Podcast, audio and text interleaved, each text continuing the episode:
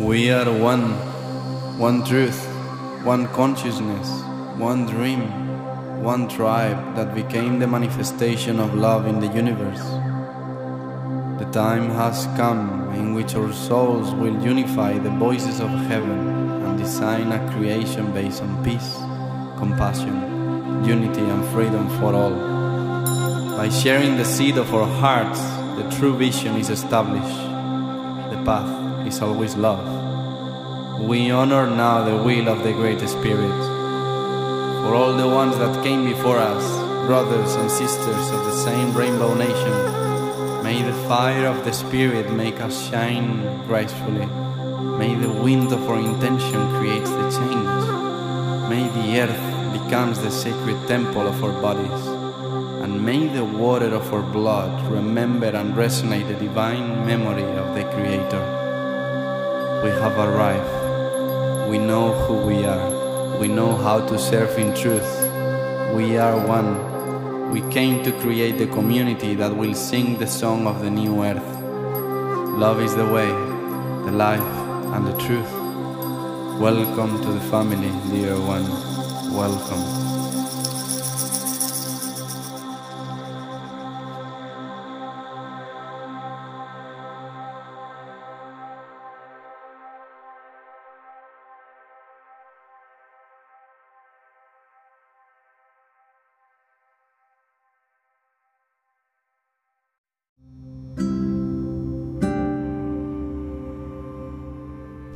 You all for choosing this podcast.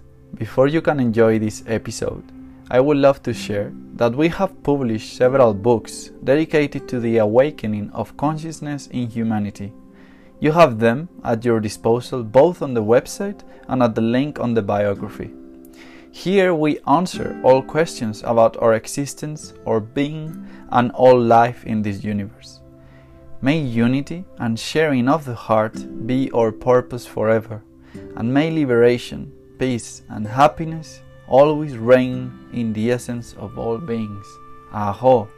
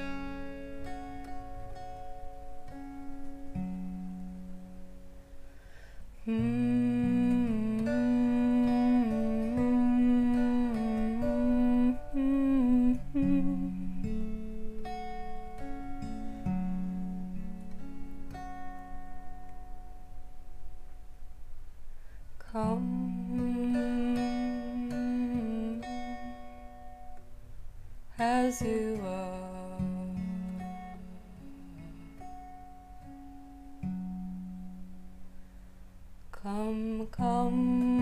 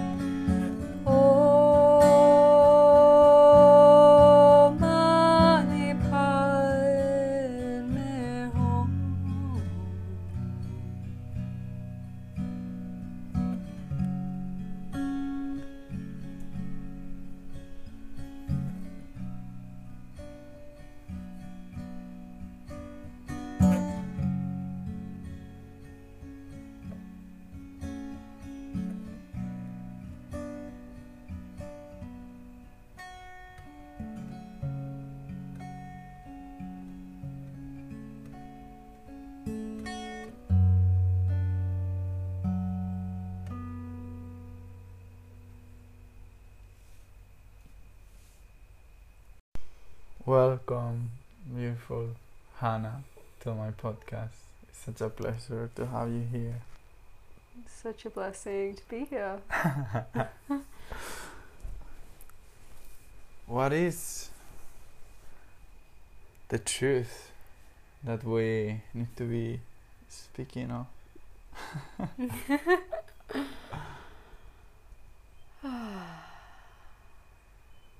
Hmm. What is the breath of life, really? Mm. Well, it feels like the most essential, closest, coriest aspect of being, and it feels like seeing God within all of life, seeing the goddess shining brightly through everything. Yeah. It feels resonant within the heart. And when I feel truth, I feel feel resonant. Like a, a knowing and a recognition within myself. And when I speak truth, I speak from that space of knowing within me. Hmm. Yeah, I feel because when I when I sit with myself and I ask about my own truth, and especially when I sit with others and I ask from that space, I always witness how we we could have this um, resistance to do it, and I always wonder where is the resistance coming from, and Hmm. especially um, as the more aware we become, the more we realize that our biggest gift is our truth, our voice, and Mm. especially you as a musician. Um, so I would love to know and to explore more. When did you start to speak your truth, and when Mm. did you start it, especially to open out your throat? Mm. Because um, I feel that, especially as a woman, that's such a beautiful path to follow, and I can notice how so many of us we have that resistance, and especially to take you as an inspiration to do it. Uh, because I really feel when you sing, you you really get access to that space where the the throat is fully opening, and yeah, Hmm. It feels like a continual process of, of blossoming. To me, it doesn't feel like I've reached a final point of of openness in my speaking of truth, and it it definitely feels like a continual journey. Um, but I am really able to say that I can speak my truth most of the time, and I, I am very much in an open state of being as much as I can be um, now. yeah, but it's been a pretty terrifying journey to be honest about um, about how I've come to to share music and to share my truth and a lot of silence in my past, a lot of not speaking, and yeah, a lot of fear of um, rejection that I've gone through. Um, yeah, fear of rejection and judgment when it comes to sharing music with others, sharing my perspective and my feelings with others. Um, yeah, I think the fear is of of being kind of cast out of the tribe, this ancient deep rooted fear because it feels so good to be connected to the tribe. So, of course, there's a, a feeling of not wanting to be outside of that circle. But the thing is, we never can be.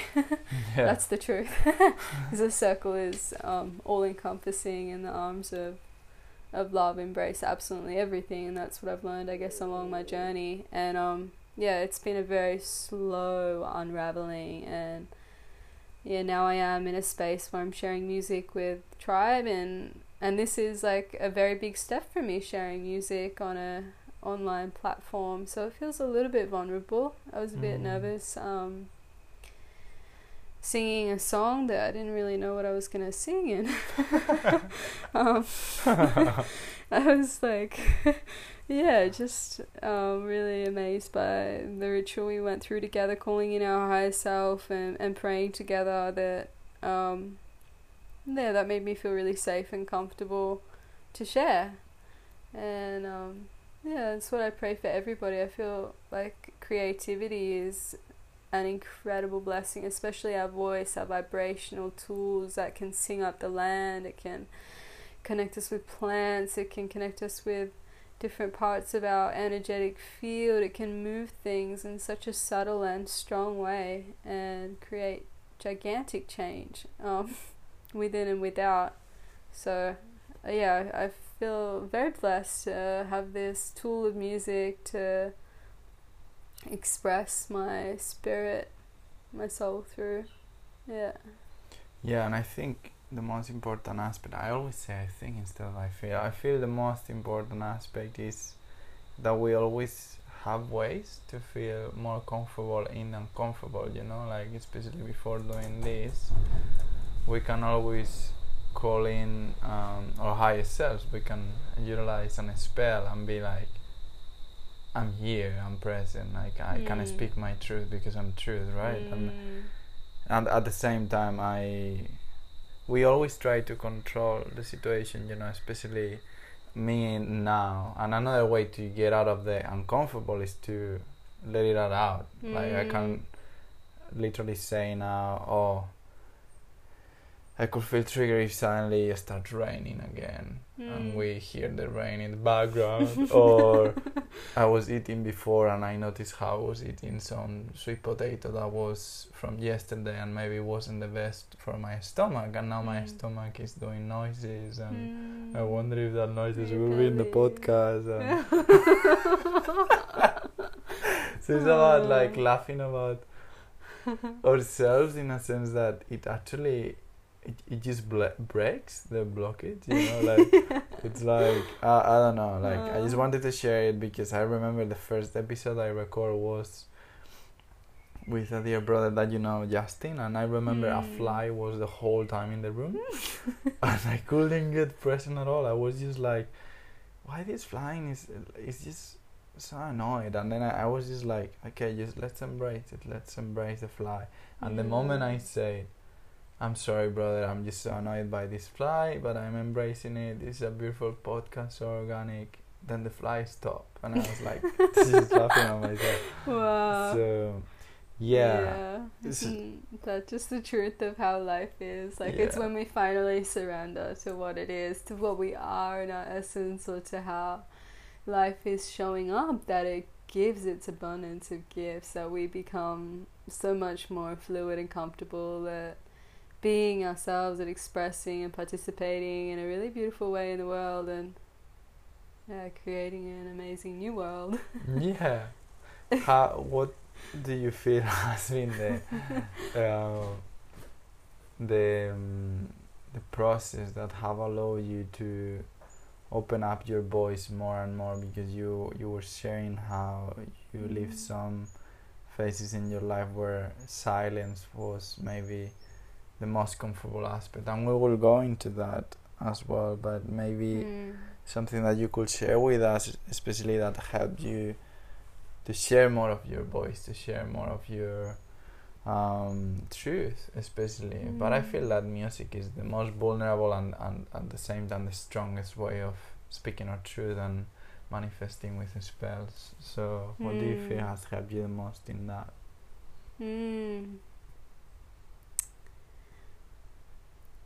Yeah, I guess it kind of comes down to that key of, of self love, and I feel a lot of the paths like leading leading back to that, and um, healing any of the wounding, uh, which is a continual process. Healing any of the wounding that has stopped me from feeling like I am, what I am, and like what I am is okay, and it's actually a very beautiful expression of the divine, and it's it's meant to be this way, and um, yeah, I feel like that's probably the rootiest sort of reason not believing in myself that would keep me away from um, yeah not loving myself that would keep me away from expressing myself freely and that music is just like a, a like a ripple on effect of of what we are in our core. Um, it's one of the like pathways of coming outwards into the world, but um, yeah, so self love, self love, and um, it's been a really big journey. So many different paths that I've taken, um, and tools that I've learned to utilize to help me to develop a sense of, of appreciation for myself, acceptance for myself, and uh, love for the way that I am. Yeah, obviously, always feeling inspired from the outer universe as well, and witnessing other people in their in their strength, in their power, sharing their song. There's the rain. Because we're Uh, speaking truth. what a blessing, us. Thank you. Yes. And it's interesting because it's not that we don't love ourselves, because Mm. as we are love, we are always in love. It's Mm. the perception of the mind of what happened to us or what we created with what happened around us Mm. that make us to tell uh, ourselves these uh, stories or Mm. Family members or class members in a school like so many voices and sentences that someone said around us became the voices in our head Mm. and then we forgot about who said it and then Mm. we, we start to tell ourselves that sentences and then we, we Mm. just forgot so um, yeah. i guess it's that path of remembering but especially as woman and how much suppression have the women live in society and I, I I see where you are now and I would love to see or to listen to that transition of where were you at a few years ago Mm. and where you are now for you to do that reflection and maybe bring that process in with the insights that you got from it. Mm. Yeah, wow, I, would love to share. Um, and yeah, my prayer is that by sharing it, helps other people not feel alone in their processes as well. Um, that it does shine a light of hope as well, because wow, that hope, like I can trace it all the way back through, even the hardest of times. There was always hope, and there was always guidance, and there was so much protection on my journey. Um, yeah, so tracing a long way back to um, probably ten years ago now. I when I finished high school, very unhappy, very like self conscious and um, uncomfortable in my body, and a lot of like unhealthy patterns and relatings and addictions and um, but always like having this this like seed of knowing within me that that would lead me through to where I am now and and just following that and following that and sometimes heading down the wrong path and coming back and just kind of snaking my way through um, traveling uh, meeting people uh, living in in their like highest alignment of truth it's very inspiring studying some of these esoteric teachings um, getting more into my body with practices like yoga, meditation, hiking, being in nature. Nature, wow. this is probably like the one that's carried me through the whole way since I was a child, and I'm very blessed to have had a very natureful connection um, as a as a child and a family that also feel very connected to nature and or have like always felt Mother Earth holding me through the darkest of times, no matter what. She's been there, and um, yeah. So then um, slowly like finding my way out of these addictions with the support of other tools. Um, so things like meditation, mindfulness, creativity, uh, plant medicine has played a really big part on my path as well. The plant kingdom as being um, amazing teachers and voices of the divine and of the earth.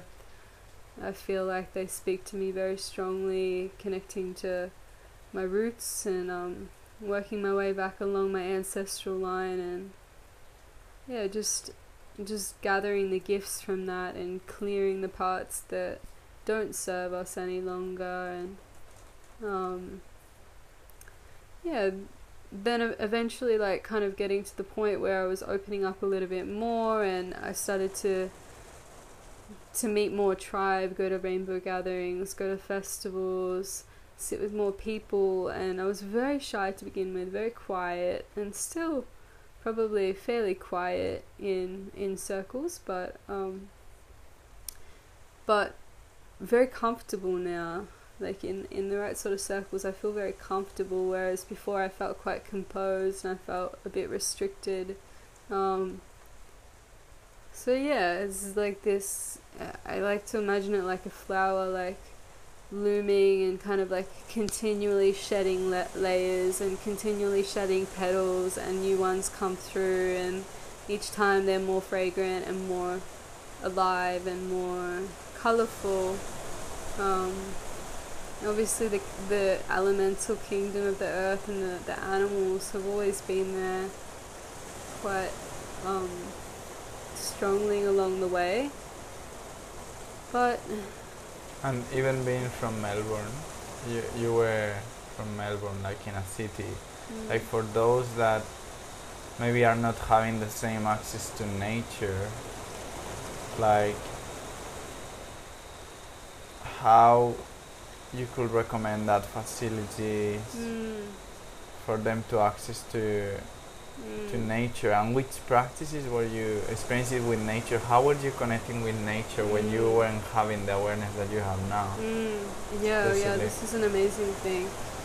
To bridge the way for people that um, that might not know quite how to come into connection with nature. yeah. And um, I was born in um, in country Victoria, so it was a while away from Melbourne. Um, ah, but okay. still, yeah, I did spend a little bit of time in cities, and that tested my connection to nature because you know you've got the concrete and you've got this physical separation, and you don't have as much like life and green around you. But then, eventually, like you can see the nature in that as well, and you can see um, and feel the spirit of the earth is we're inseparable from it. Like you can sever that cord, try and try as much as you want, but it's like we're made of the earth, and um, yeah. So some of the things that have really helped me to make a connection to nature is um, is just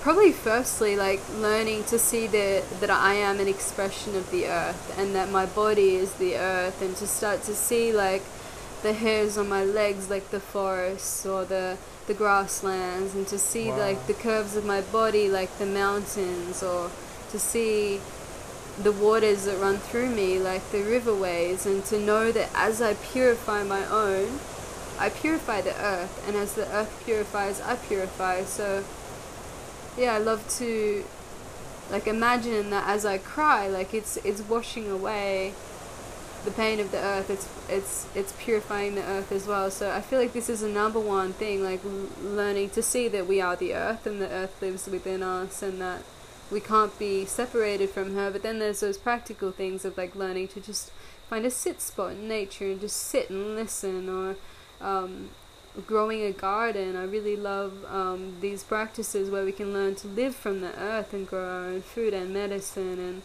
learning to read the signs of nature to live in season and in harmony in this way to go swimming in the waters or collecting flowers or making smudge sticks from her herbs or yeah just so many different ways that we can appreciate the earth. And I feel like every time I do it takes me out of my own my own story and my own sense of like meanness it takes me into a bigger picture into a much bigger holding space where yeah that beautiful flower out the window now that's dancing in the rain like is expressing a part of me that that is beautiful and I, I love that out there and I love the you know the part of me that loves that. So it's like a, a love generating practice.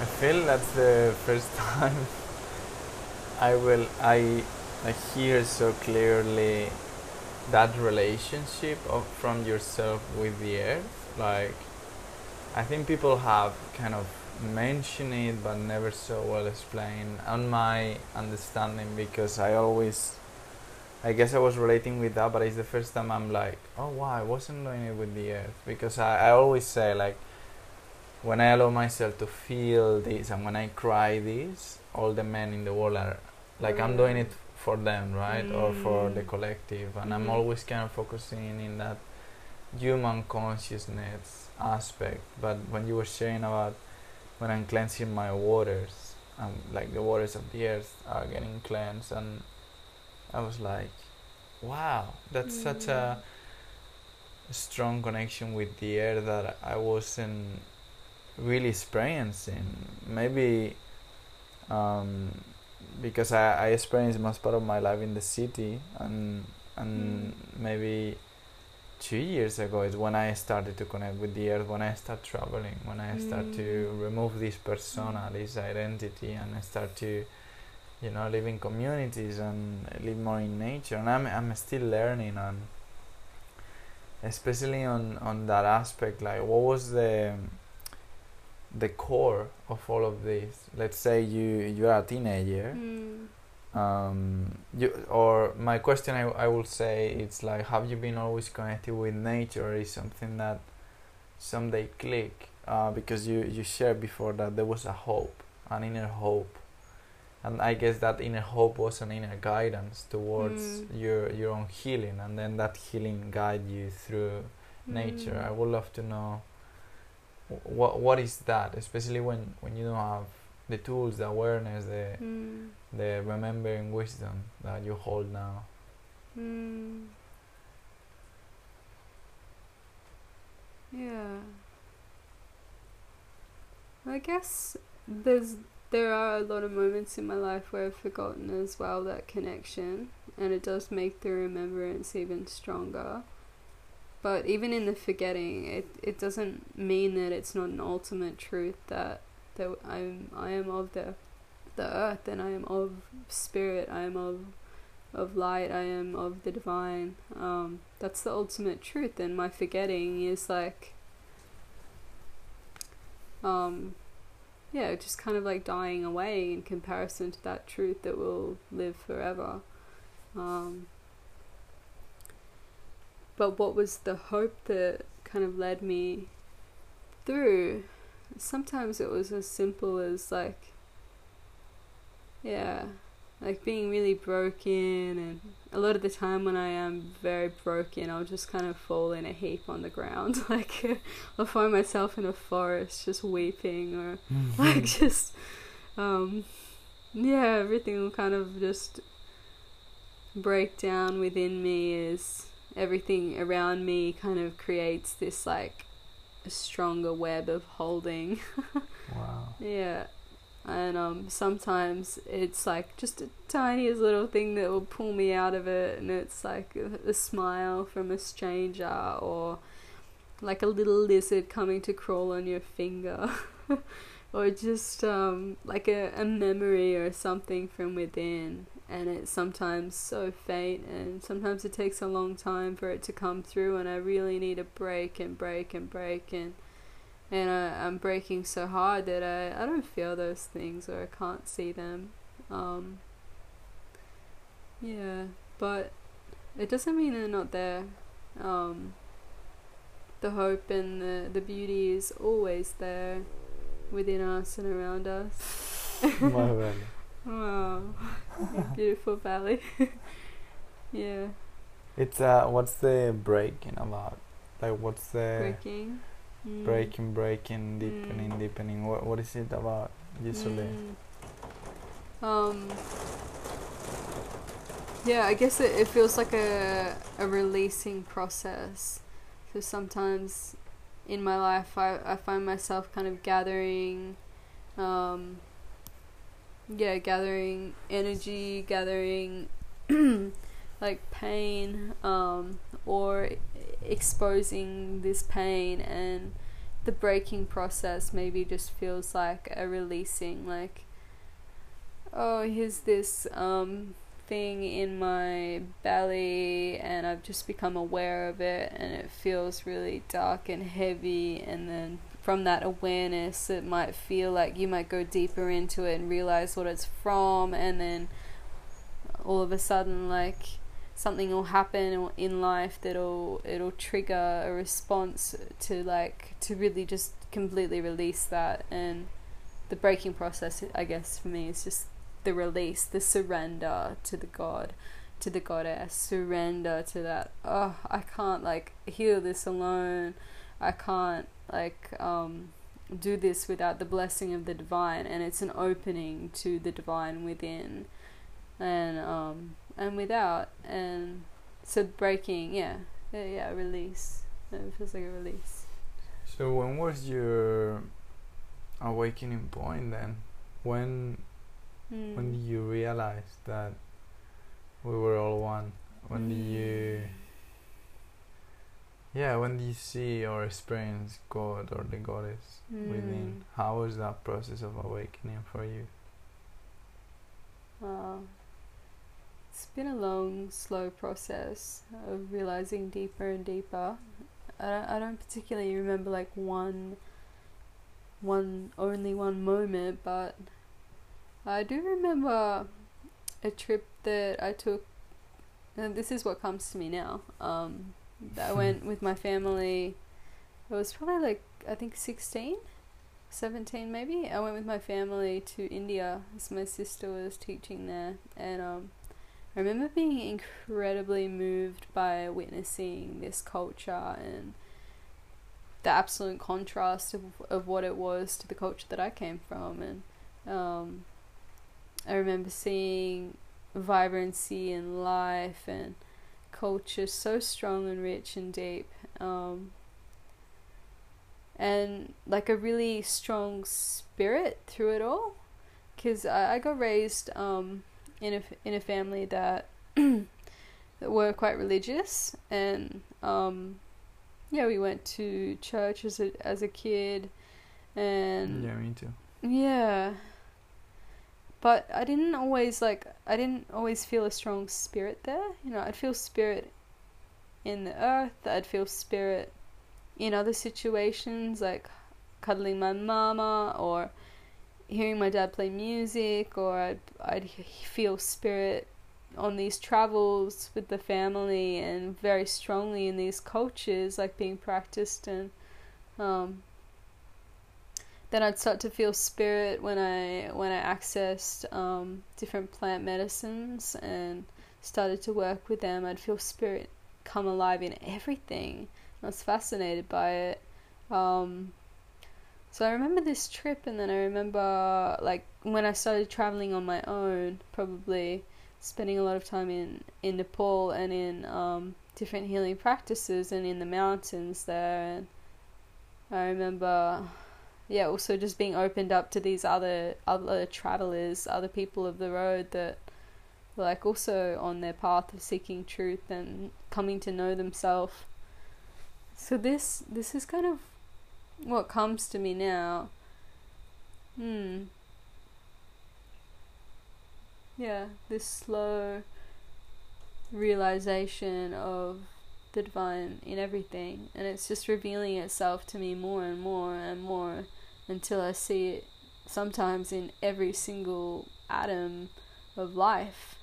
Like I see I see creation, the spirit of creation as being like the most incredible and awe inspiring thing and I see it on like such a tiny detail and then I see it on such a um, a huge scale as well. Like all across the cosmos and the universe, like everything in its place, like in its perfect place, and just trusting in it all like that, I think really does call it out. It calls out the divine and it calls out the light. Like, if I focus on it, it becomes stronger in myself and in others as a creation, like a conscious creation.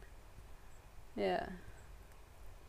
Yeah, it is. I feel that once well especially on this on on this journey we will go deep into that but you have experienced the divine in so many ways, and I could say that maybe in, in the closest way through um, serving with plant medicine and holding Mm. space in that sense. Mm. Um, especially for people that haven't experienced God in the closest way, um, there's always this, or, or at least my um, my perception is like we we are living in such a divine time where everything is just coming to the surface so fast for us to witness and release because the earth is is just Mm. changing itself and it's it's you beca- it's becoming the true earth the the earth Mm. full of unity harmony Mm. peace and at the same time what's happening with you know the people that is living more in the cities or living in different Mm. parts of the world and they are going through so much pain and suffering like how can we um, show them that the divine is still there you know what i mean Mm. like if we will do this exercise of speaking with ourselves when we were in our Mm. deepest pain, like hopeless mood in our lives, what what will be if you are the highest self now of that Hannah? Like what will be the message to yourself in that moment of being like, what is the divine? What is all hope? Um, It's Mm. always that something that I ask myself every day, and I would love to know your answer from within as well. Mm. I would wrap these beautiful creatures in my arms and from my heart speak that I love them, that I love me, that they are loved, that they are held, that they are okay, they are perfectly as they are, they are never alone. I feel a lot of uh, sickness, suffering does come from that sense of aloneness. Um, and so coming back into connection, community, the common unity of beingness. Like, yes, we are all human, yes, we are all with our, our different expressions, our uniqueness. We've all suffered, we've all known suffering, we've all known love. We know what that is, and you know what that is, and yeah, my prayer would be that we all continue to come together and to follow that that true love, that unconditional love from within, that all beings would feel loved. And yeah, I guess like prayer is a beautiful thing, and intention and visualization is very powerful. And there are practical ways that this is also filtering through into the collective. I really love and and like this this process of being here in an awakening time is so radical and so fastly awakening as well. Like there's no way that it can be stopped. Like there's no way that the cities can't turn green and abundant and that the hearts of people can't melt. They will melt into love and they will come to to joy and um, their own way of expressing themselves and living the life that they choose. It's always a choice, but um, yeah. But basically, you are loved. This would be my message because the feeling and knowing of love within us is unforgettable. Yeah, and you can even use questions as well because you know how in Mm. society we've been taught to ask ourselves like why I'm not good enough, why why I'm not strong enough or things like that. It seems that we've been always the program installed on us, and the Mm. plant, the seed that has been planted is focus on the wrong and ask yourself about the wrong, Mm. right? So then that's how we've been um, seduced into this aspect of going into the wrong aspects of ourselves instead of Mm. like, and we can just change it and be like, why I'm good enough why am I Mm. loved? Why I love myself so much? And then instantly you are like kind of tricking your subconscious to get access to what you should put your energy on, like the right spell. Why am I loved? So I would love to do that exercise with Hmm. I you. love that. why like Oh. why are you loved? Oh, it's just what I am. Like because I'm made in love, I guess. I'm made with an Mm. intention of love. I'm made from love and because I mean, love is everything. Love to me feels like connection and it just feels good. Yeah. And why am I love? Why am I love? I feel like it's very simple, just just because I am. but I want to go more deeply into this. Um, Well, that's the thing. That's the thing that sometimes it's, it's because it's simple. Because we are Mm. love. We Yeah. are love beings, light beings.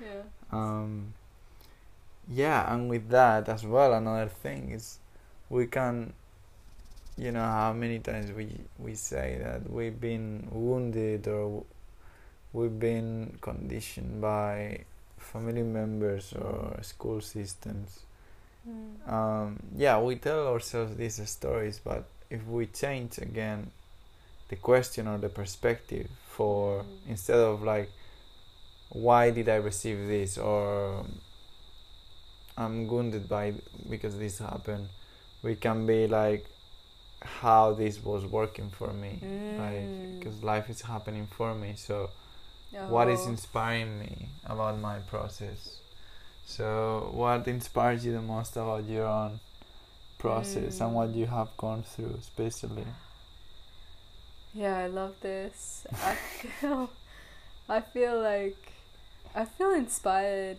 by the strength I've been able to gather within myself to get through what I have got through and to alchemize it like you're doing with these questions like to take a seemingly heavy or dense situation energy um, relationship or um, society take that and to turn it into gold to put it into oh this was actually the greatest gift. And that's what we're doing when we're healing is we're gathering the energy of something that might be um, it might feel a little bit painful it might feel very very painful.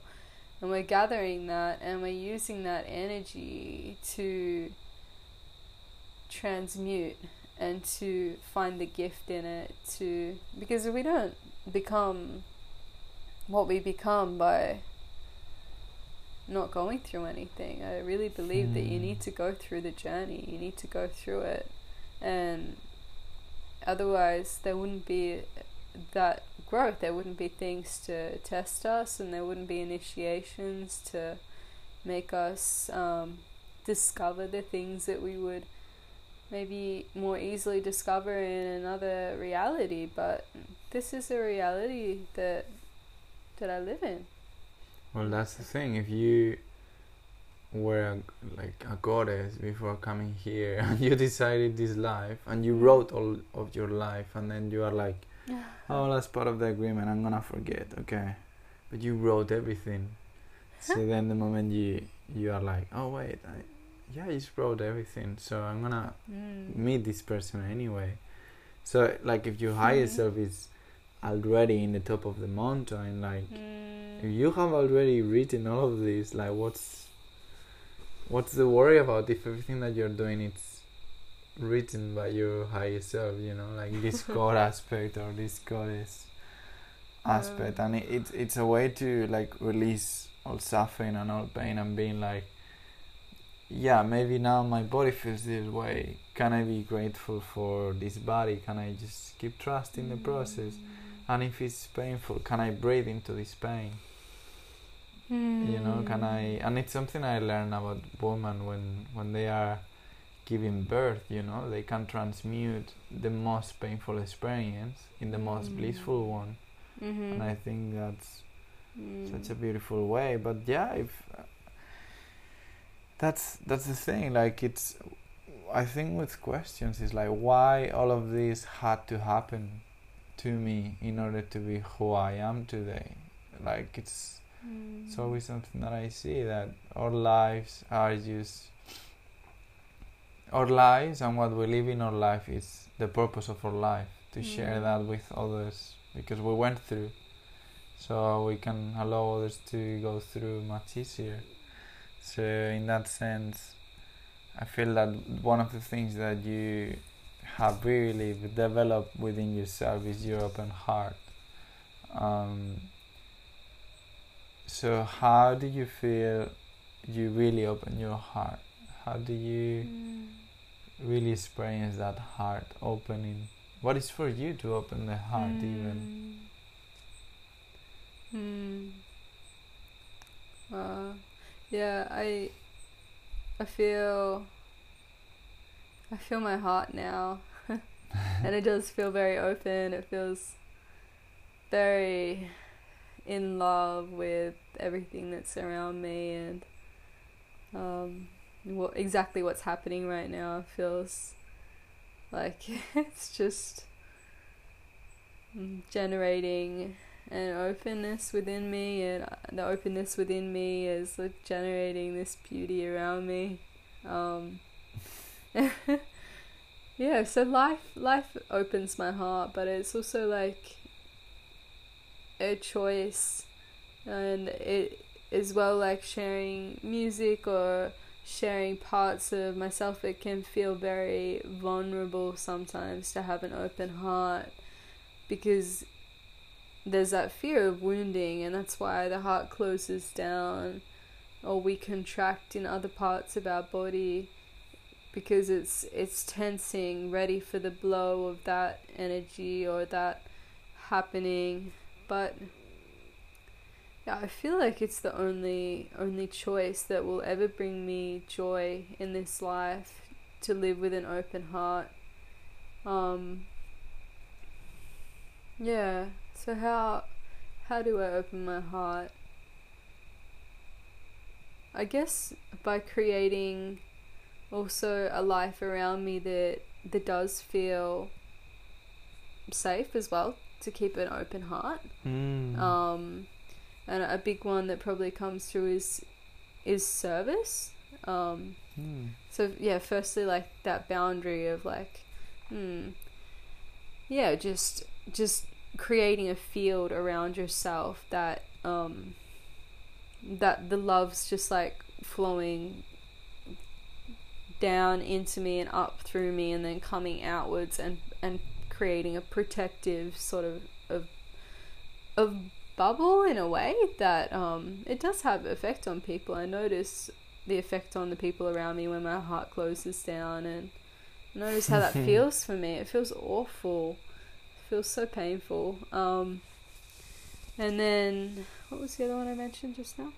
Um Safety and service. Oh yeah, service. I'd love to talk about service because I think that's a way to really open the heart. Um, is by giving, giving, giving, giving, um, without any sort of expectation of anything coming back. And of course, it comes back. Everything's always given and um, received, but giving what we love, giving in a way that feels respectful to self and to others. Yeah. And then the earth also opens my heart. Yeah. And then I'm kind of just like picturing myself laying down um with like a big bolster or something under my heart and just like laying back in this position and Mm. being completely like melted into this position and just letting more and more flow through and it and the feeling that that generates like Wow, just having goosebumps. so- because it feels so good like it, it's like it's the home point it's the navigational system it's the perfect balancing place of of um yeah of of where I love to get information from. Obviously the whole body and the whole spirit everything gives information about where to make choices from. Intuition and the mind is a really useful tool and the heart to me is probably yeah just a tool I, I love to use the most and again i'm not always using it i'm learning continually learning and i learned that when i close my heart off it doesn't feel good so i open my heart again Yeah, because when we close our heart, like uh, we could think like, why the rest is looking so upset all the time? But it actually because they are just reflecting, like as we are all one. So, Mm. And in that sense, when you're in service, like especially you, um, that have been working and serving. And I don't like to say work, um, just serving and facilitating and holding a space so much how do you allow yourself to receive as well how that Mm. giving can become a receiving point Mm. in that sense i guess that's for me as well like i always say like i'm such a giving person i'm always like giving that's Mm. my service right like and serving um to the uh, or for the great spirit um and i know my answer but i would love to know like Mm. how it's your receiving point in that giving Mm. Yeah, I would love to share. I would also love to hear your answer if you, if you feel like sharing. yeah yeah of course Um, but yeah, it's it's a fine balance as well because I've also got myself in situations in the past where I, I do feel depleted from overgiving, overextending myself, um, and yeah. So I guess it's a lot of tuning in. Um, and sometimes like most of the time it's kind of like an instant thing like is like in the moment of giving like it just creates so much joy in, in the being because uh, everything's connected. And when you connect with the um the plant that you're giving water to like you feel that water flooding through your body. Or you connect to the person that you're um handing a nice essential oil to you you smell that oil like it's them you want them to experience that. And so that joy of giving is like is kind of in a way receiving for me in a lot of senses. Um but yeah also softening. I feel like there's been a lot of softening in me around the way that i receive and um, allowing and trusting the support of the tribe and the people around trusting and allowing um, softening into the support of the earth and and the angels if you um, if I if I feel to call on them um, or the the animals because yeah everything's here to help us on our journey and um, yeah I, th- I feel like as well slowing down helps me to be more aware of yeah of, of receiving the things that are there. Like now if i slow myself down a little bit look around and i can really like receive the the beauty of this like little beetle that i'm watching crawling over the carpet in the candlelight um really like it's so it's kind of like a manner and a way of being like I can really relax a little bit and receive that firelight the candlelight in my heart um or I can be in an energy of like giving and kind of like looking into that firelight and giving it my thanks and gratitude and and then it just comes right back. It's like wow It's, yeah. Well, that's such a beautiful way. Yeah. What's it like for you? For me, I think it's for me giving started to become a trigger a trigger when others started to perceive my giving as um sorry when i was perceiving in others that my giving wasn't enough because i was feeling not Mm. enough within So that was creating my trigger right Mm. so then I started to, especially through questions like to people that they are big givers, right? People that speak in front of hundreds of people, people that are Mm. just doing so many healing modalities. I always, I was always like, how do you do it? Like how you know because it's it's so in me, and for me giving is is such a easy thing, but receiving is Mm. kind of this thing of like oh no no it's okay um Mm. uh and they were like because you i remember one mentor he told me because you're not the one giving uh, once you let go of the Mm. self Mm. god is the one utilizing you as an instrument Mm. to give to yourself that is everyone so then I love that. you you're actually not giving or receiving you are in life Mm. Participating in abundance. participating in abundance and he's like and the moment that you don't allow others to give like to Mm. when you don't allow yourself to receive you don't allow others to give Mm. right so every time someone wants to give me something or every time i feel that resistance to receive i remind myself well he's Mm. giving Mm. like he's like me when I'm giving. So it's it's always that reflection. Like what helps me the most to go through life is like, and it's something that I would like to for everyone to embrace. Is like we are all one. So Mm. My brother, it's me. When I'm giving him, he's allowing himself to receive. When he's giving me, I'm Mm. allowing myself to receive. And when we are both connected as one, and God is serving through us, and we are open to Mm. that, life and the divine is just happening itself. Mhm. And then you don't have to be like, oh, I need to create boundaries because I'm tired of Mm. no, because you you don't create separation. If you are in service of the divine, like you don't feel tired. And I like this was like it's um like this person was sharing with me, and he he served hundreds of people, like you know, two weekends, and he's just like in retreats and with hundreds of people, and he's like, because I'm not the one doing it. Mm. Because before I go into the state, I open myself to the divine, and, and the divine is the one Mm. playing the role. Hmm. And then when he finished, he's like, "Yeah, I clear a little bit, but I don't feel drawn because I have separated myself from the persona of like, oh, I'm giving a lot to these people." Mm.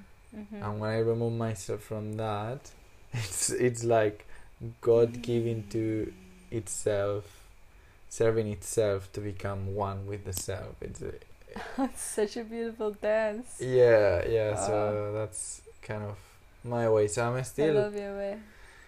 Yeah, I'm still getting it. You know, like sometimes just feel like giving a lot, um, because it's maybe what um the divine wants, but you're still sometimes through your own conditioning, and so Mm. I'm s- allowing more that receiving. So I I guess the answer for that is like I'm just saying yes to everything I got offer.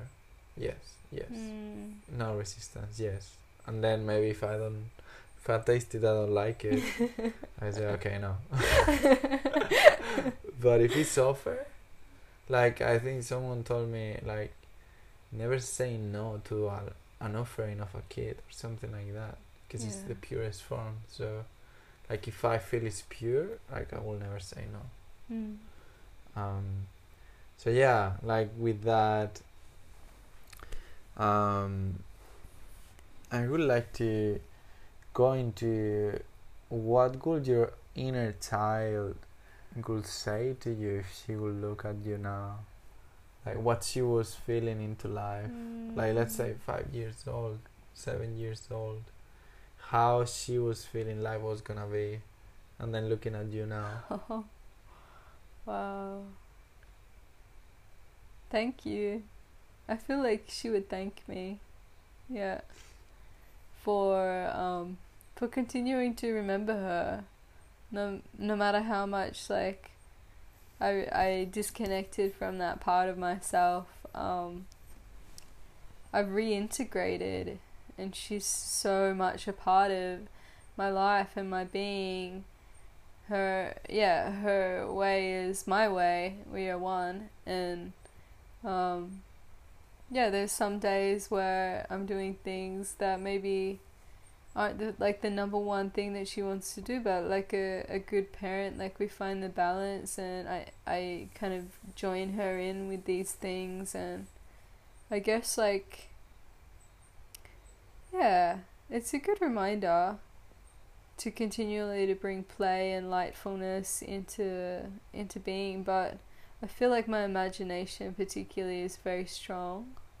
Um, I use my imagination a lot to create and to do different types of works and it really like filters through and shows up and anchors into the real world. And that's a very strong aspect of, of my inner child she's very imaginative and um, very thoughtful. What was she imagining around Yeah. about the world when, when you were a child? Like, what were you imagining about the world?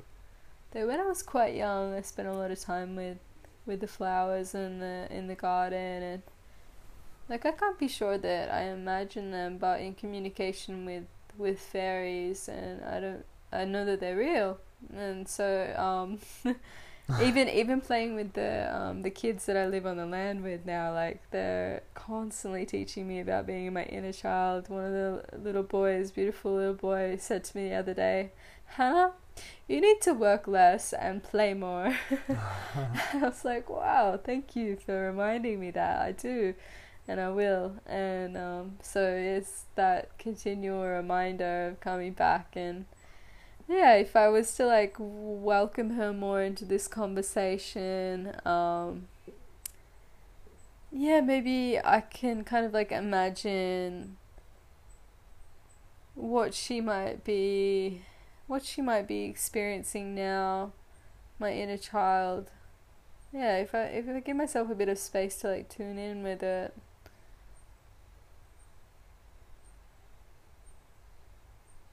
Yeah. I think, yeah, she kind of just wants to be held and a part of it, and she is. She's very much part of it. Yeah. Yeah, it's such a um a pure aspect of self, like coming straight from source, coming straight from the stars or wherever we've come from before we incarnate into this into this body yeah they hold a lot of information and direction and she um yeah just yesterday I set up I I reset up a, a nursery for all of the little plants and I was just like was dancing and she comes through a lot in dance Really? and I was just dancing. I was so happy with this space, like watching all of these little plants grow, getting to like seed them and and pray to them and um yeah, watch them like doing things like this. She's really um she's really present. So it's in the creative acts I feel because uh, I I believe like, and I witness children as being very creative beings. They're just pure creation, so they just want to like create and express that in their different ways. And um, I guess that's what um, we're calling in, like to connect the kids from the city to nature again. mm, Because that's the next generation, and well, I knew, I know, kind of like your dream will be to, like, f- create a bush school and mm, or make what you love that is s- serving nature like a way of connecting the next generation for the new earth or the true earth in that sense and what you were saying about when you were a kid that you were connecting with the fairies a lot like i feel Mm. I just think small things like that when a father or a mother is able to support that in a kid when Mm. when because uh, I guess this exercise of looking at yourself as the inner child, you become your own father or your own mother in your Mm. case. It's just such a like thin line. Like if we are able to just go to those moments when we were like developing our own imagination or well we call it imagination but in in a sense it's the god mind Mm. and yeah. we're able to tell ourselves like yeah what, what are you listening what is that tree saying yeah. what, what is what, what is that elf or Mm. what yeah what is that animal speaking or what keep keep keep speaking what what are you remembering before being Mm. born you know like i see that kind of new age us learning from well remembering from the kids instead of making them forget as our old generation has done with us and Mm. you know it's not to blame them it's all this system and conditioning but in that sense you as a as a creator generator of the school or a new alternative education i would love for you to share what do you feel is needed in the kids of Mm. of the present moment the kids of the Mm. cities what what do you feel through your experience will be the ideal approach to Mm. to those kids especially in bush schools and the new Mm. alternative education Wow. I love I love where we're going with this. Um, yeah, and I, I love your um, expression of of um, the imagination being the God mind because it's very true. It's that it's that aspect of being that um, that really needs to be fostered. It needs to be cared for and protected like you'd protect a fragile, fresh, new um, sprout of a seed.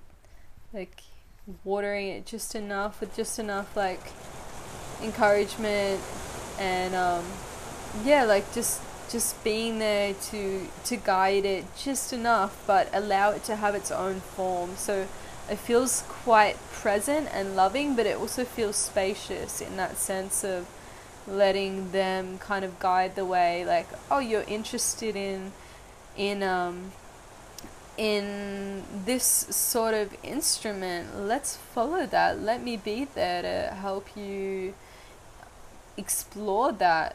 Let me just be there as you explore that and encourage you to do it because a lot of it's about um not doing much. It's about like kind of like just letting them be, letting us be as we are, and um, letting us be as we are, letting the children be, letting them be free to create, letting them be free to explore the earth and to build their own unique connection to it, letting them be free to explore whatever they want to, really, like obviously within the guidance of love, um,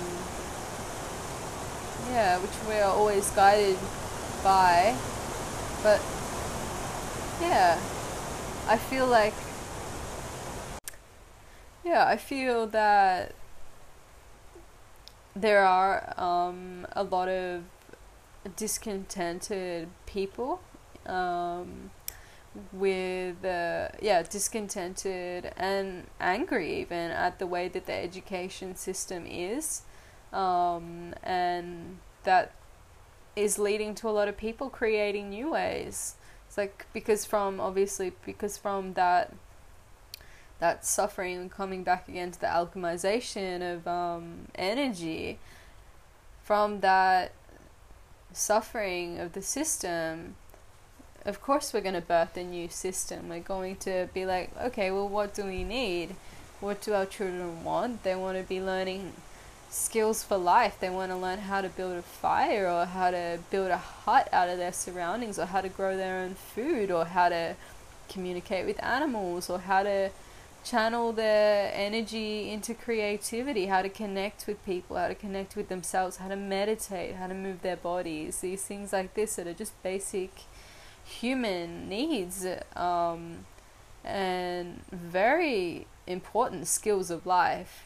Um, so yeah, how can we create these alternate ways of um, fostering children into life? And um, yeah, it's happening. I'm seeing bush schools everywhere. I'd love to create one one day or my own kind of like version. Um, yeah, I'm seeing these like um, yeah, even even more kind of like on the ground than um, Stein is amazing, but um, even more close to the ground than that, like um, more rootsy. Like really, um, a brother said it once, and he's an amazing father, Wantanga, and his beautiful daughter, um, who he brought into life. He's like, she chose me. I'm I am the ones that um, I and and my community are the ones that um, that have the right and the responsibility to teach her how to live. And so that brings in like how are we disconnected from living in tribes? So that time when the grandmothers and the grandfathers and the whole generational system would live together and life would be about an education. Like you would you would live and you would learn to live by just being amongst it. And you'd learn about the different plants you could eat and how to sow the seeds at the right season and how to just just live and to be um, from your living environment. And yeah I, i'm seeing more of that happening as well and envisioning more of that way more of that in the future as we um, as we are called back to tribe and back to lifestyles of living on the earth closer to the earth. And i was gonna say i like how we are planting the seeds with these invocations and the rain is watering the seeds. Oh yeah. at the same time, at some points, is the rain is just coming to to wash away what is not serving. Mm. Um, but I just was just gonna put an example because like working with clients in the mental health institution, let's say, or with kids in that aspect, that they have been labeled into mm. different spectrums, right? Mm. Different labels, and you really see that it's all about how we connect with the spirit. Mm. Because the schizophrenic people in ancient traditions, they were the shamans. Mm. When they were listening to whispers of nature, of the land, they were the ones mm. actually who you will have to go to speak to because they will mm. tell you that the land needs more of this or this kind of animals is is season now or the rain is gonna come or I'm gonna call the rain in you know and I think there's there's one there's one story that is about um, this village that was having no rain for weeks mm. and then a shaman came into the village and he he was really surprised. He was like, "Oh, why why is not raining?" And they were like, "We don't know." And then he was like, "Okay, let me go. Let me go to the temple." And after one day in the temple, um, just the rain came again, and they were like, "What do you do?" And he was like, "I just sit in silence and pray and listen." And I speak mm. to the land and, and see what the land needed, and then I, I prayed out loud. Mm. And then you know, as everything works, we, we ask and we receive. So I feel that the more we develop and allow that safe container for kids or for when I was referring to the mental health in this institution, like there's so many kids and so many elders that they are able to connect with ancestors, with the voices of the land, and then through the system they have been. Uh, so all these people are able to connect with ancestors, with the, the voices of the land and what what has the system done is to give medication to suppress it to to make people to close their eyes to close their ears and for so many of us that have happened but that's not happening anymore because what we are creating is safe containers where the next generation or even us will, will be able to listen to animals, to the land, and knowing what the land is needing, what what the spirit is telling us to, to do, and and to remember in the dream time how to bring to the physical from the spiritual world. And I mean that's something that you do really well because um, you're really good with craft and I, I feel is that it's, it's not something that you have developed it's something that you're remembering Mm. you know and it's I don't know I feel that um, you could maybe expose how you feel you remember from past timelines how Mm. because this connection with the earth is not new I guess for you and it's something that you have been discovering and when you when you were with kids I, I guess you, you feel the mother within because you've been mother before like Mm. how is this relationship with with the remembrance of who you are Mm. like how have you awakened the remembrance of your Mm. gifts Mm. Yeah. It's a very natural and organic process of it's like seeing where energy kind of wants to well up out of me. Um, yeah. So when it comes to like craft or making art, it's like it it just feels good and that good feeling is a pretty good compass for um, for telling me that it's the right thing that I'm doing and um, there's just things that I feel more um, natural for me to be doing than others um, and I guess that's the the remembrance of um, this is what I'm meant to be doing, and this is what I've done, and this is what I will continue to do. And yeah, it comes in with certain people as well that just f- spark that sense of knowing within yourself or within myself. It it's it's like yeah, ah, familiar. I know you. You know me. Like we're going to know one another, and I welcome that. Um, hmm. Um, yeah. With the the plant medicine path, it it does feel like a very ancient and familiar journey that I'm on with it, learning and it feels right in my heart. It feels feels right.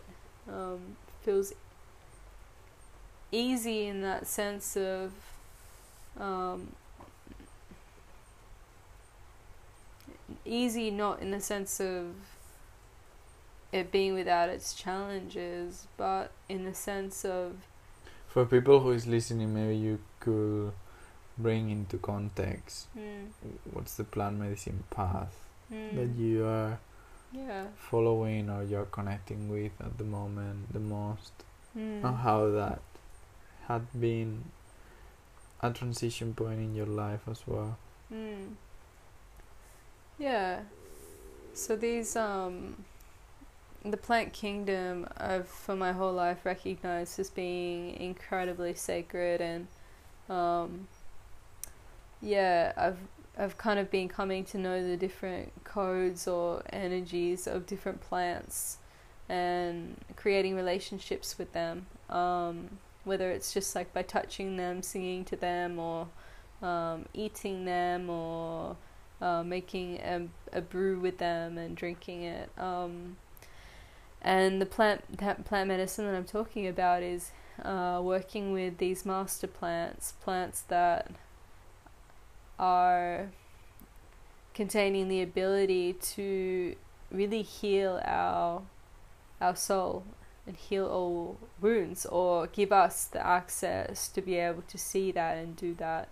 So they're like these supports, these allies that open up the inner vision, and um, yeah, I've been I've been working, sitting in these ceremonies for uh, probably about eight years now, and slowly coming deeper and deeper into that relationship with particular plants. Um, and yeah, I feel the absolute blessing that they give me, and yeah, it's definitely not always like a need to ingest these plants any anyway. It's like a even just the essence of what they contain, um, the essence, their scent or their message that they carry through of of divine love or of um,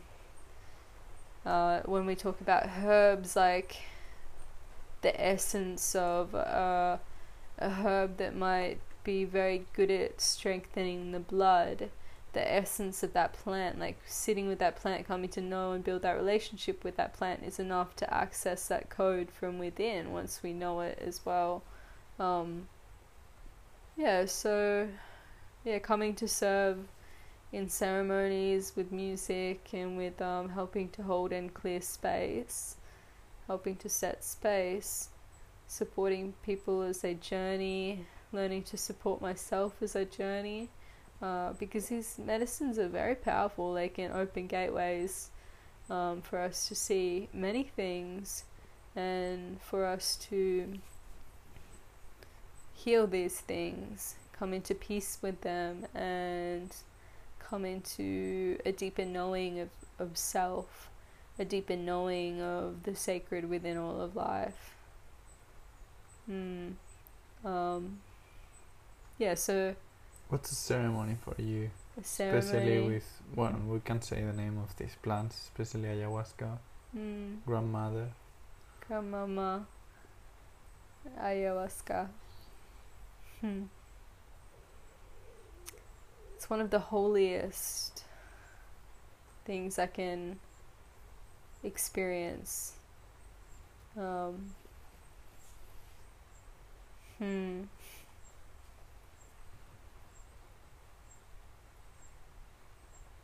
Mm. A ceremony to me is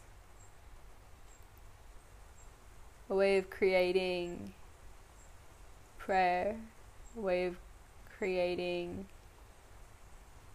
safety, a way of creating connectedness, and a way of releasing anything that doesn't serve us and sending it back to source to be recreated into light and into love. So it's it's a way of healing, it's a way of coming together and a very joyous, deep, sometimes really yeah, always very powerful ex- experience. Um, it's always powerful and everybody has a unique experience and relationship with with the mother so they will have their own and unique experience in ceremony. Um, but there's a unity, there's a connectedness and a togetherness, and of course, ceremony is not just about sitting in a temple and drinking medicine. Ceremony is being in the garden, it's drinking a cup of tea, it's in everyday life, it's walking on the ground or um, even the mundane, cleaning your house. Like this, this can be a ceremony. So to me, it kind of feels like a way of being. Um, yeah. This is ceremony of life. and for yeah, I guess you you you have shared like for those who maybe haven't experienced it but as a server, what's your what's your experience about when you are serving in in ceremony? What do you feel are the biggest lesson mm. that you could hmm. bring for people that is serving in general in life? You serving mm. as healer, hmm. serving as facilitator. What do you find at least the maybe the greatest insights that you have found facilitating and Mm. serving in in ceremony. Mm. Yeah, and the the main one that comes through to me now is um is about holding space, and it's about this sort of space that we hold, um, because when serving other people, and as we know, we cannot heal anybody else for them. Everybody's free will means that they must do that for themselves, and they must make those choices and do those healings and clearings from their own free will and their own choice. But in the space holding, like you hold a loving space in a container that feels safe for them to do so. You encourage them to to do so by your love. You encourage them to come to love and to release what's not love and I feel like that that's what the work of a healer is. It's just allowing that person to have their their choice, loving them for for all of it, um, and maybe like encouraging them along their way to come closer, not to anything outside of themselves, but to come closer to what's within them and to that guiding light within them that does know the way, because we all know our way home. All of us. What's our way home? love. Love is the way, and love is the destination, and um, it's gonna look different and feel different for everybody, I guess. But yeah, what else comes back to love? And how do we serve ourselves? Hmm. I guess it it depends on what we like. Yeah. Um yeah, sometimes and depends on the moment like a service to me from myself in one moment might not be a service in the next. Like drinking a cup of cacao right now would not be a service, even though cacao is one of my favorite things in the world. It's like it would not be a service because it means a late night and it means like my I'm I don't have the the capacity for that right now. So it's it's like dependable. Um, I guess it's giving ourselves what we need and we what we need in terms of like our highest good. Um, so it's not necessarily just giving ourselves what we love because that can, um, yeah, that that to me from my experience can um, turn into yeah other types of disharmonies and illnesses um, when it's not within the within the uh, boundaries of it being for our highest good. I feel that women especially are really good into knowing what they need. Mm. Um, because, I mean, I, I'm doing a generalization here, but I, I feel that woman represents the embodiment of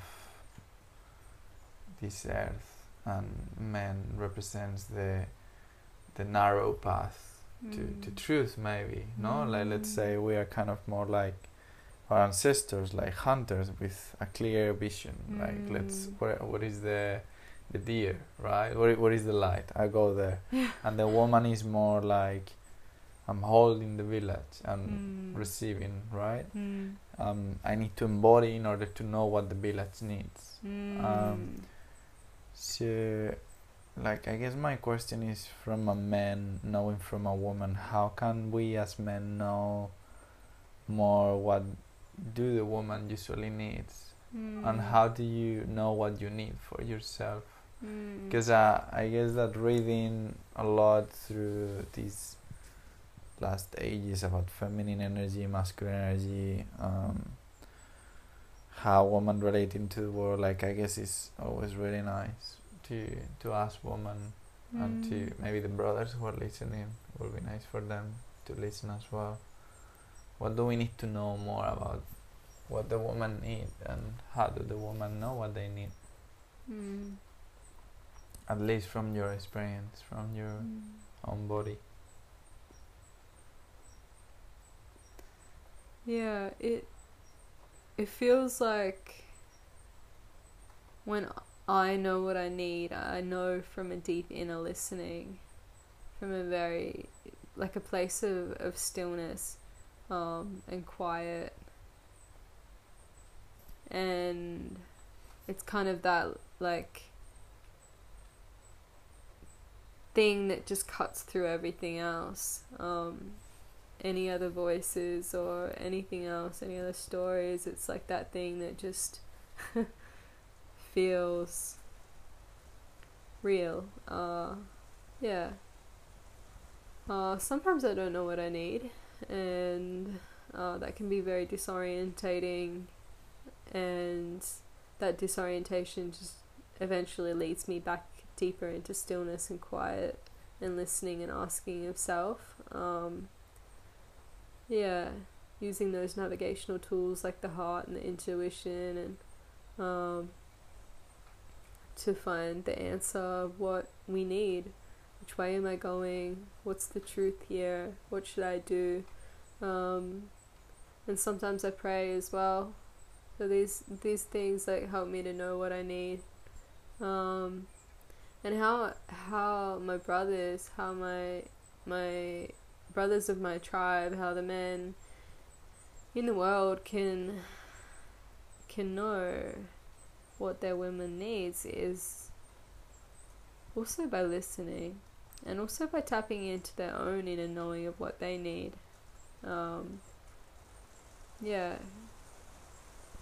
But by deeply listening and holding that space, because sometimes it can be a little bit of a chaotic uh, or a very chaotic um, journey of coming to know what we need. Um, is from what I understand of the masculine, the divine masculine, is very good at discernment and decision making, and um, the feminine can be, in my understanding, quite chaotic and um,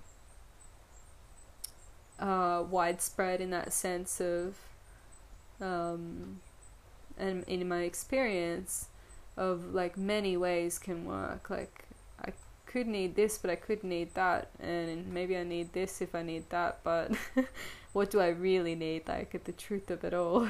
hmm. um, maybe none of it, maybe all of it.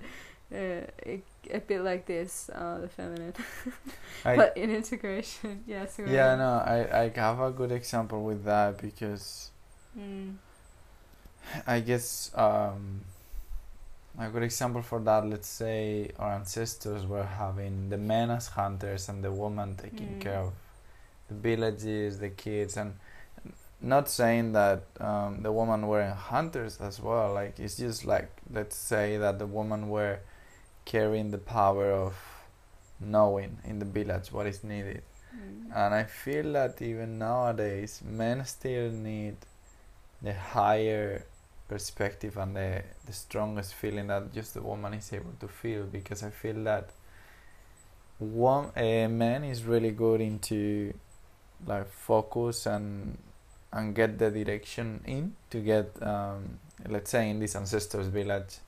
Like the the man could be like yeah I'm gonna hunt the wild pig and I'm, I'm just gonna do it. And and the man just focus all his energy on that and he, and he just do it mm-hmm. right but maybe he needs to go in a journey and it mm. will take him one week to mm. hunt a wild pig right? And or maybe he come home and he's empty because it's, it's just wild pig is really difficult to find whatever.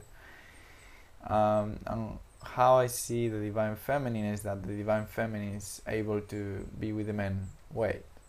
And maybe she can look around of the village and feel how everyone is feeling mm. feel how the land is feeling and how the animals are feeling and be like i feel that you should go more for rabbits because mm. it will be less mm. days there is more in the land and we are more needed of rabbits mm. and the men will do it so i feel that it's really important that, like when the woman is able to feel into everything to give the mm. men that to, to transmit that feeling mm. like actually this is what is needed can you provide it for me right that's how i see it a little mm. bit and then the man will do it but maybe the man sometimes he's so focused and he's like no no the wild pig and the woman is like, well, we are hungry. I don't know if we want to wait one week, right? And maybe you, you don't hunt it, you know, like this.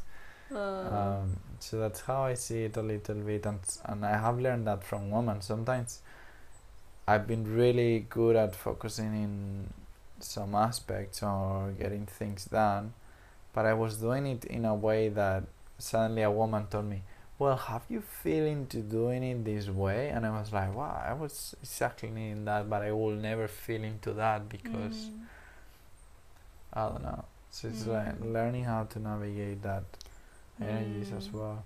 That's so beautiful, and yeah, learning to open our perspectives to receive, um, yeah, to receive guidance from yeah different ways as well. This being the Aquarian age, we are very collective and very much together in the way that we're doing things, and we're learning, and it's it's also like a, a big process, like uh, for women as well, learning how to to trust to express themselves what they need and learning how to communicate that. Is a really Yeah. big thing. There's a lot of wounding there and um yeah for for for us all in different ways. But yeah i guess it's about like finding the way that we harmonize and, and our natural um tendencies. Like at the moment my natural tendency is to be very mothering. I'm really connecting with the mother and I'm really loving that role of being a woman and of being like the typical things that, that a mother might do. Um, being very empathetic, em- empathic, um, in feeling what's going on around me and holding that, but also knowing how to clean that and clear that and how to how to guide that, how to speak out and how to um, yeah, how to express that so that others may grow from it. Um, and we we really need all of these different uh, polarities to come together in unison, and you can see how it would create a chaotic village and tribe um, if there wasn't like a, a harmony between. So um, yeah, coming back into equality, like equality and choosing uh, the natural path of what feels good and right. And that might be for some women going hunting, and it might be for some men to stay home um, Yeah. in this new age. Like it, it for me though, definitely at the moment, it does feel to be very much in that sort of typical feminine role, which is also something I resisted for a long time because I I felt trapped in it. I was like, I want to know that I can go hunting if I want. yeah. and I tried going hunting and I didn't really like it. Yeah. I mean that's a that was an example, but definitely Yeah, like uh, yeah. it's, it's us stepping into our feminine and masculine qualities, and one of the Mm. ways to know a lot about your quality, we can do this exercise. Okay, let's go. Um, so I'm gonna ask you first the questions, and then I explain you. What inspired you the most about your father? Mm. My father.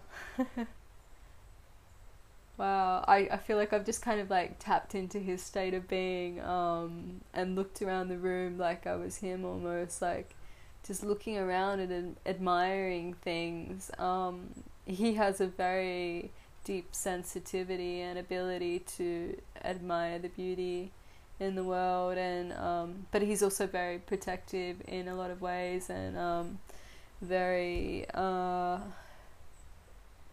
yeah very creative as well. I really ad- admire his creativity but his strength and like I just remember those times where he just like pulled me out of these situations. Like he was just there and in such a steady solid sort of presence yeah Wow. Oh, bless him. And what inspires you the most about your mother? My mother. Oh, my mother. wow. She just like could open forever in compassion, I swear. Like, I could tell her anything and she would love me no matter what. Like, her ability to love no matter what. And, um, she's such a deep feeler. She feels she really feels me even when I don't communicate to her, she knows. So her ability to feel me and her ability to feel things in the world and to have loving understanding towards them is one of the things I admire most about my beautiful mama. so the thing that inspires you the most about your father is usually the strongest quality of your inner masculine. Mm. And the same of your mother. The thing that inspires you the most about your mother is the strongest quality of your inner feminine. Oh, interesting. And uh, when you start to see that they they are just there to show you you, right? Yeah. They just show you your inner qualities. Like it's it's all a game. Like it's all written. You you wrote it. You put yeah this father for reminding me this inner masculine within me and this mother for reminding me my inner feminine. And they and they wrote the same in their lives. I wanna have this daughter for for her to reminding us this and that and that right? And That when you experience that, you can see, wow, okay, so what happened with the people that um, maybe their parents weren't there or they leave home? Like, it's always something. Like, if we ask ourselves, what inspires me the most about this situation? There's always something.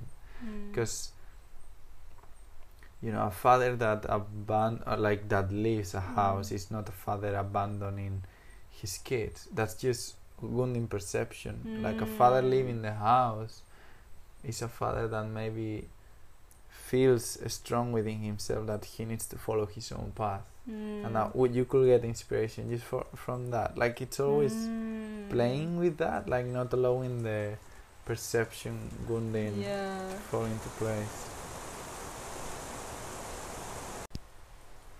Mm, so this is how we also heal our wounded inner child as well by going Yes. back in time and looking at that wound. Oh, my my uh, father left the house, and it was because maybe we, we created a story about it was because I was a bad child. I was unlovable, and then that you know that ripples on and creates a lot of things in our life. But if we go back in time, you know that space and time is um, illusionary and malleable in a lot of ways. Like we can travel back in time to that inner child and recreate that experience by being like, oh, my father was just like following his path. Like it wasn't because of me. It was because maybe he was like, or it could be like an ancestral wounding thing from him. Maybe his father left and that's how he learned to deal with things. Maybe um, it wasn't about me. Actually, it wasn't about me, and it was um, like you said, it was written by me, maybe in my script, to be able to to take me through that journey of, oh, I'm a bad child, I'm unlovable, to finally slowly like scratching along the ground to find, oh, maybe I'm a little bit lovable, and then maybe, oh, but but I am, but actually, I'm I am love and then you come out on the other side of like with all of the strength that you've gathered and all of the gifts and experience you've gathered through that process.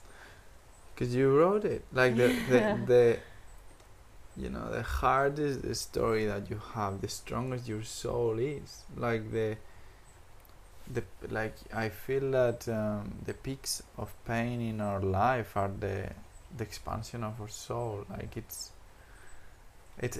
I'm so glad you you just exposed it that way because it's, it's literally that. Like it's, it's not like what you feel it happened to you it's just a perception that you have created that is not about you at all that's the Mm. funny thing is like it's not that my father is not telling me i love you and he doesn't love me is that my father hasn't hasn't received the the right loving father from my grandfather for him to be Mm. able to express i love you and that doesn't mean he doesn't love me Mm. is that exercise of being like he's so proud of me Yeah. and he cannot say it in words but he said it with his heart and with his Yeah. eyes and you feel that In the best way he can.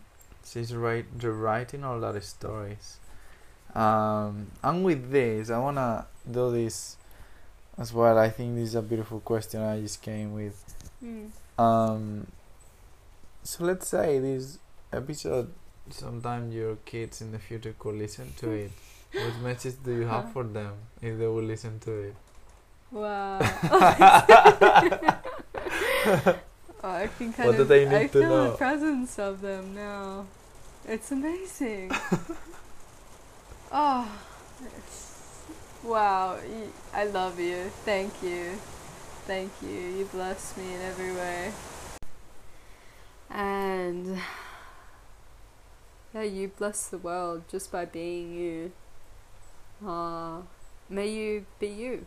That's my prayer for you. May you feel free always and may you know love right in your heart. Love that I have for you and the love of the entire universe, the entire of creation, loving you as you are. And I pray that you follow your joy and your passion and and that it leads you to the most magical places. And I thank you, thank you because I know I can feel already delightful beings transforming me in the most indescribable way. wow. it's ecstatic. There's so energy here. Um, yeah, I feel we could go to the end of the of the podcast. Going towards what's the new earth that you can imagine, visualize, and bring with your intention into reality? If this Mm. could be a spell and an invocation for it.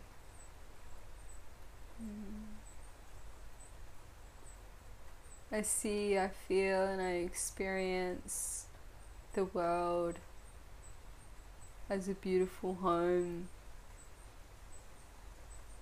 for all people to share in a balance, harmony, and equality.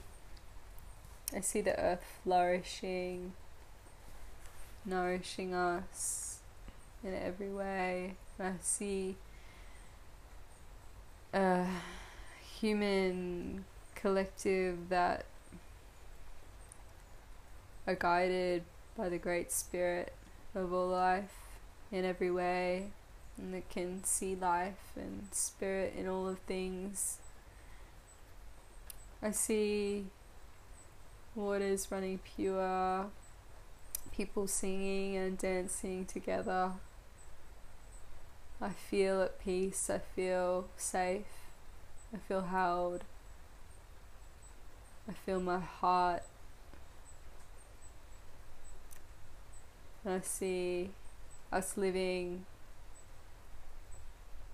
in communities that are connected to other communities,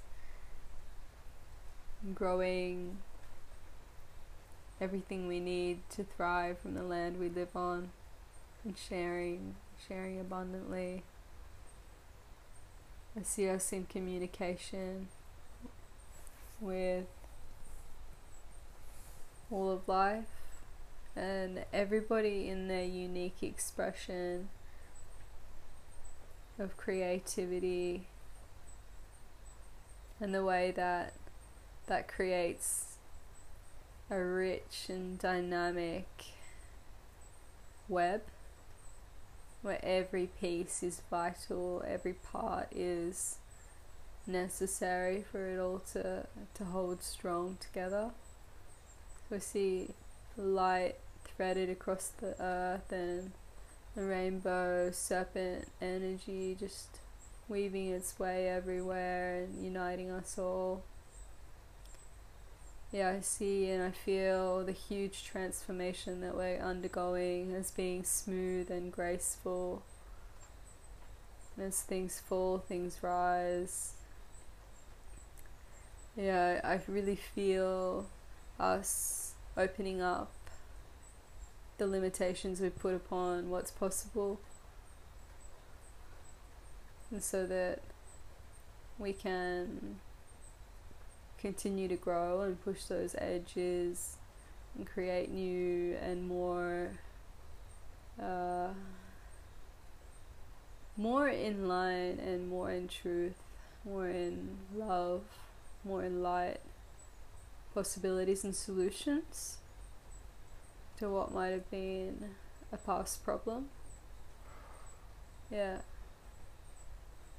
I see joy along the way. Like, this is a joyous experience, and it's meant to feel good. And I hope it does feel good for everybody. That's my prayer for them that it feels better than good. I hope it feels incredible and amazing and beautiful. Yeah. Aho. If you can see it, if you can listen to it, if you can feel it, if you can say it, it's because it already exists. It's here now. Thank you so much for this conversation. Bless you. I love you. Love you.